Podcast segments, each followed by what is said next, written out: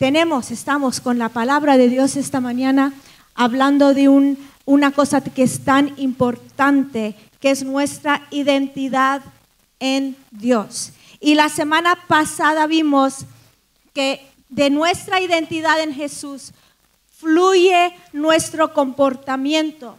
A veces queremos cambiar primero nuestro comportamiento y luego queremos cambiar nuestro comportamiento sin dejar que fluya de la persona que Dios nos ha hecho. Entonces se nos olvida, si se nos olvida quién somos, si nos olvida lo que Él ha hecho, si, si, se nos olvida nuestra identidad en Él, entonces nos estancamos o volvemos para atrás. Así que vamos a orar, vamos a abrir nuestros corazones a la palabra de Dios. Vamos a invitar al Espíritu Santo que venga, que de cualquier lugar duro que tenemos y que nos hable en esta mañana. Señor, venimos a ti. Te damos gracias por el privilegio de tener tu palabra en nuestras manos, por poder abrir nuestro oído espiritual a lo que tú nos quieras decir, por la fe que nos transforma, te damos gracias. Ven Espíritu Santo, ayúdame a mí a compartir este mensaje que a mí me ha transformado. En el nombre de Jesús. Amén. Entonces estamos viendo que el amor de Dios transforma todo de nosotros, incluyendo nuestra identidad. Pero tenemos que aceptarlo, deleitarnos en Él y disfrutarlo para experimentar esa transformación profunda que nosotros deseamos. Yo no sé tú, pero yo no quiero eh, ser igual. Yo en 20 años yo no quiero ser la misma de hoy. 20 años, bueno, en 20 años, en, en, el que, los años que sean, ¿no? Y a mí me gusta mirar atrás y ver que no soy la misma. Entonces, por eso yo no encasillo a la gente, yo no digo, bueno, pues este cuando tenía 22 años hizo no sé qué, ¿no? Si ahora tiene 26, o 28, o 30, o 40, porque todos vamos evolucionando y no evolucionando de forma normal, sino de una forma espiritual profunda, una profunda transformación del Espíritu Santo en nosotros. Entonces, cuando aceptamos la realidad del amor de Dios, Él proveerá las respuestas a las preguntas que tenemos acerca de nosotros y de Él.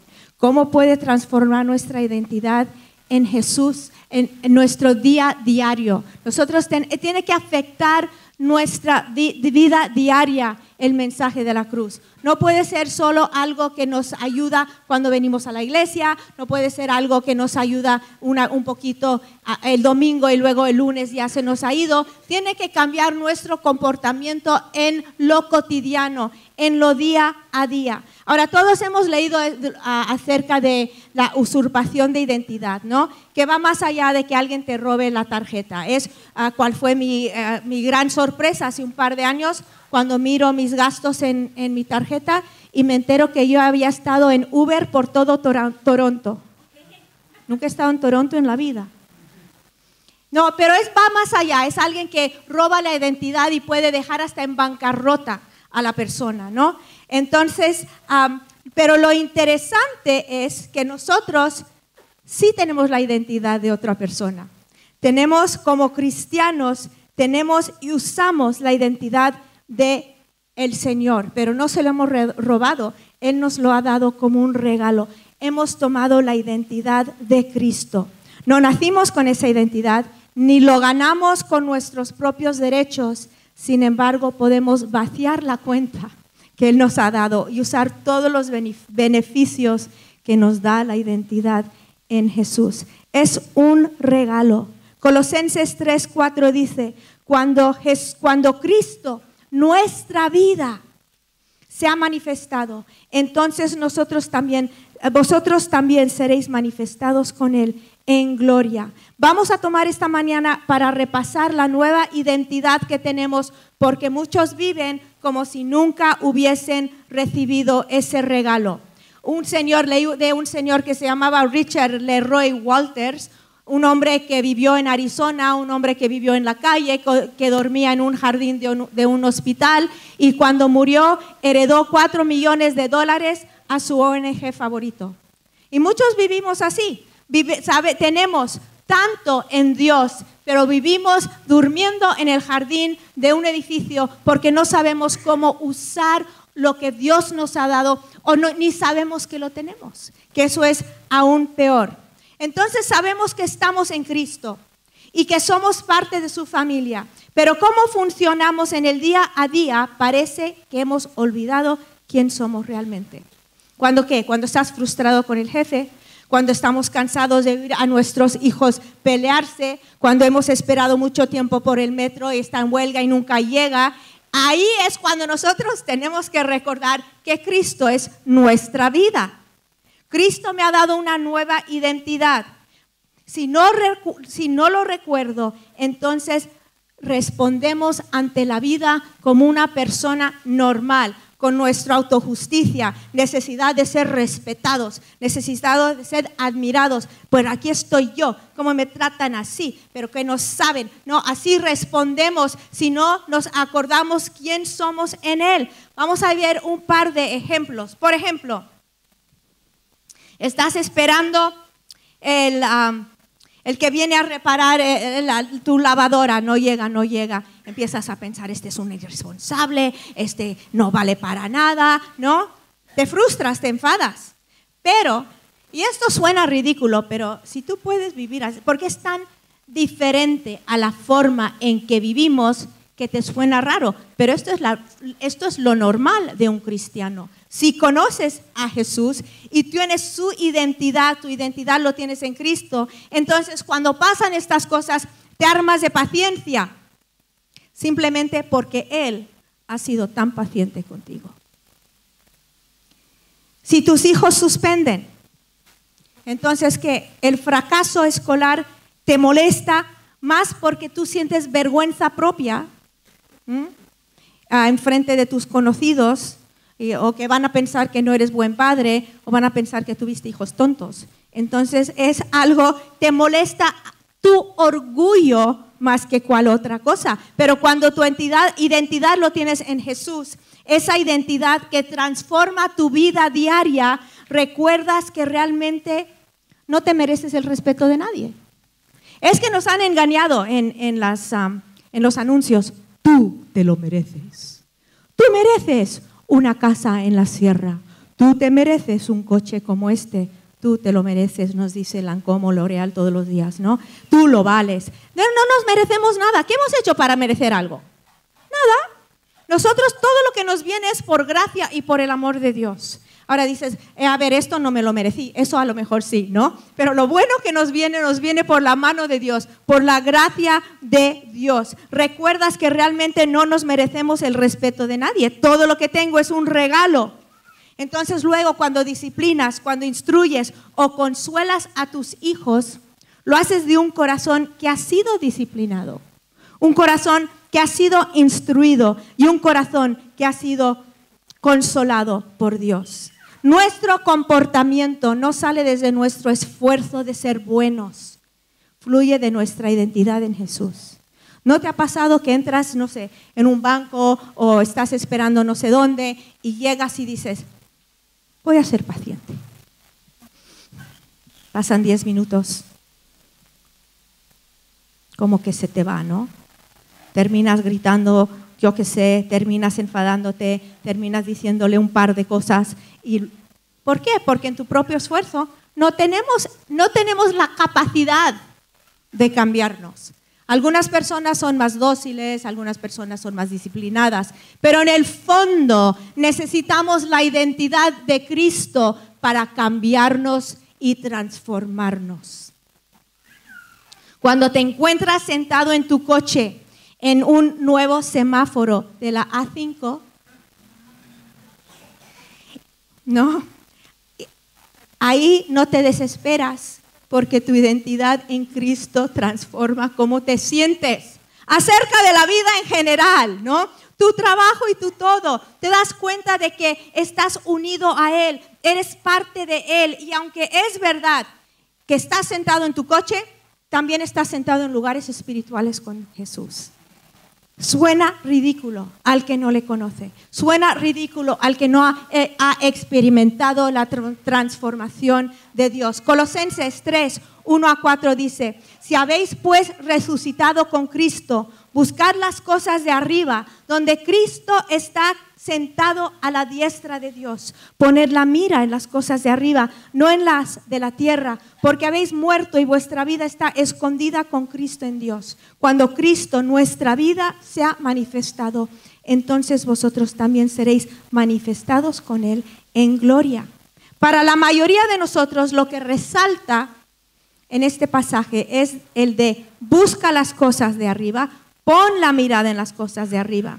Y aunque los mandamientos son específicos, el busca, el pon, no tiene tanto que ver con lo que nosotros hacemos, sino con lo que Jesús ha hecho. Nos saltamos la parte transformadora porque ponemos el enfoque en nuestro esfuerzo.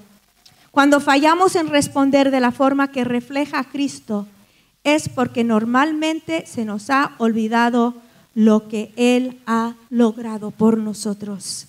Igual que Jesús fue avivado en el Espíritu, nosotros también hemos sido avivados en Él. Él es nuestra vida, dice la palabra. Ahora somos uno con Él, levantados por el mismo Espíritu que le levantó a Él. Y las cosas de este mundo que tanto, sacaba, tanto nos sacaban de quicio, han perdido su poder han perdido su poder. Esta nueva identidad es nuestra ahora mismo. Pero, y también dices, bueno, yo ya, estoy frustrada porque yo de verdad, yo no me veo así. Bueno, también es un crecimiento.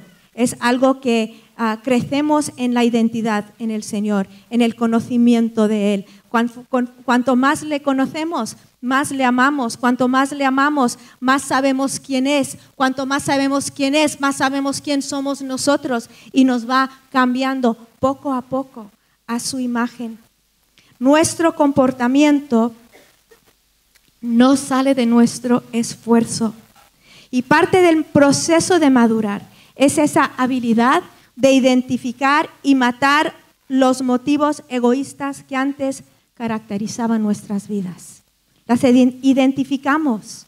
Y decimos, uy, esto, yo no soy esta persona que yo era antes. Cuando Pablo nos dice que debemos andar en compasión, bondad, humildad, mansedumbre y la paciencia que caracterizaban la vida de Jesús, es podemos, ¿por qué? Porque su espíritu vive en nosotros. Podemos aguantarnos y perdonarnos, ¿por qué? ¿Porque nos lo merecemos? No, porque hemos sido perdonados. Porque Dios nos perdona, porque Dios tiene paciencia con nosotros. ¿Cuántas oportunidades te ha dado Dios? ¿Mil? ¿Dos o tres al día? Muchos. Entonces, como Él nos ha dado tanta oportunidad y nos ha mostrado tanta paciencia y ha derra- derramado sobre nosotros todo lo que Él tiene y todo lo que Él es, entonces nosotros sabemos quién somos y nosotros andamos en eso mismo, como Jesús. No es un de voy a ser como Cristo, voy a ser como Cristo. Qué difícil es eso, es dejar que su vida fluya a través de nosotros. ¿Cómo lo hacemos? Recibiendo de Él, recibiendo de su amor, creyendo que Él nos ama. Podemos aguantarnos y perdonarnos porque Él nos ha perdonado. Y tenemos que recordarnos constantemente que Él nos ha escogido, nos ha nombrado. El hecho, ah, Él nos ha hecho nuevos. Y, o si no, si no recordamos de eso, la lucha de crecer como cristianos se convierte en un esfuerzo cansino. ¿Estás cansado de intentar ser cristiano? Pues todos. El intento, no. Es que no es un intento, es un dejar que fluya el Señor a través de nosotros. Es un constante ir a Él. Señor, perdóname. Señor, otra vez lo hice. Señor, yo sé que tú me estás transformando. Yo sé que tú vas a cambiar esta boca. Yo sé que tú vas a cambiar este genio. Yo sé que vas a cambiar. Y creer que Él lo va a hacer porque es lo que Él anhela hacer. Y si no, ese autoayuda se convierte en orgullo mira qué bien lo he hecho, mira cuánto he cambiado, mira qué majo soy, o en condenación, nunca voy a cambiar, qué malo soy, ¿no? Jesús ha dicho que tenemos que desprendernos, que depender, perdón, de Él continuamente, pero se nos olvida. Tenemos que depender de Él. Somos tan independientes. Necesitamos la dependencia, no la independencia. Necesitamos depender de Él continuamente. Él ha definido tanto para nosotros, ha definido nuestra individualidad llamándonos por nombre. No eres uno más, no eres uno del montón. Él te conoce, Él te ha llamado por nombre, Él te ha buscado, Él ha ido detrás de ti, Él te ha traído aquí. Él te ha traído aquí. ¿Por qué? Porque te busca. En Isaías 43, 1 dice, mas ahora así dice el Señor tu Creador, oh Jacob, y el que te formó Oh Israel, no temas, porque yo te he redimido, te he llamado por tu nombre, mío eres tú. Nos da esa identidad, nos llama por nombre, no eres uno más. No tienes que preguntarte qué piensa Dios de ti. Te ha llamado, te ha escogido. Dice, eres mío. También identifica nuestra permanencia o la permanencia de nuestra identidad. Ha sido también establecido por Él. Vamos a vivir por siempre. Juan 3:16, ese versículo que todos nos sabemos, que dice, porque de tal manera amó Dios al mundo que dio a su Hijo unigénito para que todo aquel que en Él crea no se pierda, más tenga vida eterna. Tenemos la eternidad establecido en Jesús vamos a vivir para siempre. Nuestro problema con nuestros fallos, nuestra falibilidad, también ha sido tratado en el Evangelio.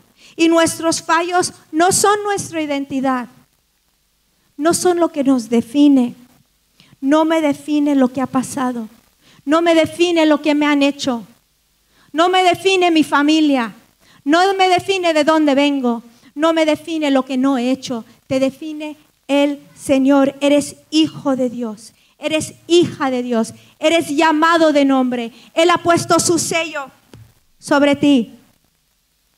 Te ha tatuado. Dice, mío eres tú. Mío eres tú. El amor de Dios nos tranquiliza cuando vemos lo frágiles que somos. Nos tranquiliza su amor. Es un amor que no cambia. Dice, yo te amo, no cambia mi amor, te amé, te amo y te amaré. Podemos regocijarnos porque nuestras preguntas básicas de identidad han sido resueltas en Él. Nuestro lugar, tenemos un lugar con Él. ¿Quién somos? Somos sus hijos. ¿Dónde pertenecemos? Le pertenecemos. Y nuestra permanencia, nuestra existencia para toda la eternidad todas han sido contestadas en Cristo, amados, aceptados, adoptados, recibidos. Nos ha dado la bienvenida. Nada ni nuestro pecado puede cambiar lo que Él ha hecho. Lo que Él ha hecho, Él ha hecho. Lo ha hecho. No hay nada que lo puede cambiar. Pero se nos olvida nuestra identidad. Se nos olvida lo que Él ha hecho. Se nos olvida la opinión que realmente importa. No tenemos que, pensar a él, que pensará ella, que pensarán, que pensarán. Hay gente que vive pensando que pensarán. Si solo supieran que ni piensan. ¿Qué piensas? ¿Qué pensabas de mí el otro día? Pues no pensaba de ti, perdón. ¿Y qué pensaste cuando hice? Nadie pensó nada. ¿Me explico? ¿Piensas que eres el centro del universo o qué? Que todo el mundo se pasa la vida pensando en ti. Pues no, tenemos muchas cosas en nuestras vidas. Muchas cosas. A veces pasas por la mente, pero muy de vez en cuando.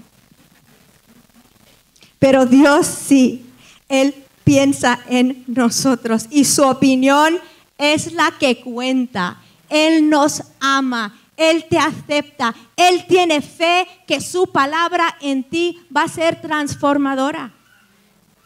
Él tiene fe en su palabra.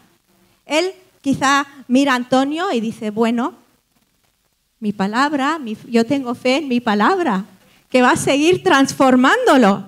Mira a Dorita y no se desespera Dios con Dorita, porque Él tiene fe que la palabra que ella ha aceptado la va a seguir transformando y cambiando. Así que nosotros podemos recibir eso como un consuelo,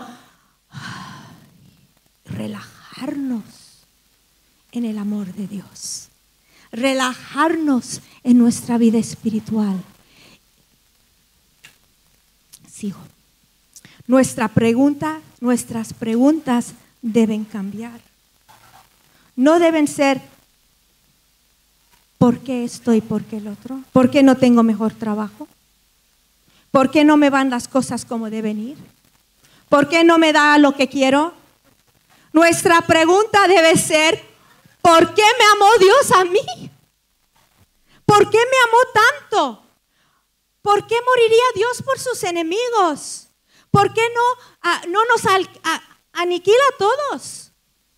¿Por qué no colgué yo en esa cruz? Ese debe ser tu pregunta. No, ay, Señor, ¿por qué no me das el trabajo que te pedí? Vamos a preguntarnos las cosas que realmente son preguntas. ¿Por qué me amas tanto, Dios? Si yo no he hecho nada, soy normalito, en algunas cosas mejor, en otras cosas peor. ¿Por qué me amas, Dios? Porque Él es amor y fluye de Él. Estas preguntas deben ser las que nos dejan con la boca abierta. Vamos a Efesios 2. 2 a 6. Dice, en los cuales anduviste en otro tiempo según la corriente de este mundo, conforme al príncipe de la potestad del aire, el espíritu que ahora opera en los hijos de desobediencia, entre los cuales también todos nosotros en otro tiempo vivíamos en las pasiones, pasiones de nuestra carne, satisfaciendo los deseos de la carne y de la mente. Y éramos por naturaleza hijos de ira, lo mismo que los demás. Pero Dios, digan, pero Dios, pero Dios, que es rico en misericordia por causa del gran amor con que nos amó aun cuando estábamos muertos en nuestros delitos, nos dio vida. Nos dio vida juntamente con Cristo. Por gracia habéis sido salvos. Y con Él nos resucitó y con Él nos sentó en los lugares celestiales en Cristo. Estas verdades nos deben dejar con la boca abierta. No me lo puedo creer. ¿Qué cosa qué cosa ha hecho Cristo por nosotros. Cristo y solo Cristo define todo lo que somos y lo que seremos. En vez de definirnos cómo, cómo nos sentimos, por, dejar que nuestros sentimientos nos definen, debemos definirnos cómo nos define Jesús. Dios ha cambiado nuestra identidad. Tenemos que dejar de definirnos como antes. Dice, antes éramos, antes éramos. Y definirnos como Jesús nos define. Él ha cambiado nuestra historia. Nuestro pasado ha sido borrado. Nuestra familia ha aumentado. Somos miembros de la familia de Dios. Nuestra ciudadanía ha cambiado. Somos ciudadanos del reino de Dios, ciudadanos del cielo y también Él ha cambiado nuestro futuro. Nuestra nueva identidad en Él termina cambiando nuestra vida diaria. Y es un alivio saberlo. Ya no tenemos que impresionar.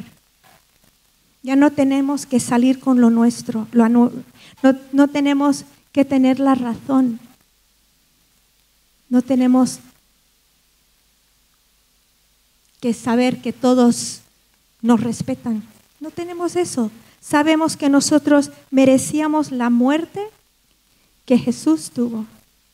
Y su reputación es la que nos debe importar. ¿Qué piensan de Jesús? Nuestra nueva identidad es buena noticia, pero las buenas nuevas no son tanto acerca de nosotros. Es acerca de quién es Él, quién es Cristo, su belleza, su grandeza. Él cambió su gloria por nuestra vergüenza y Él es nuestra vida. Wow. vamos esta mañana a dejar que estas verdades penetren nuestro corazón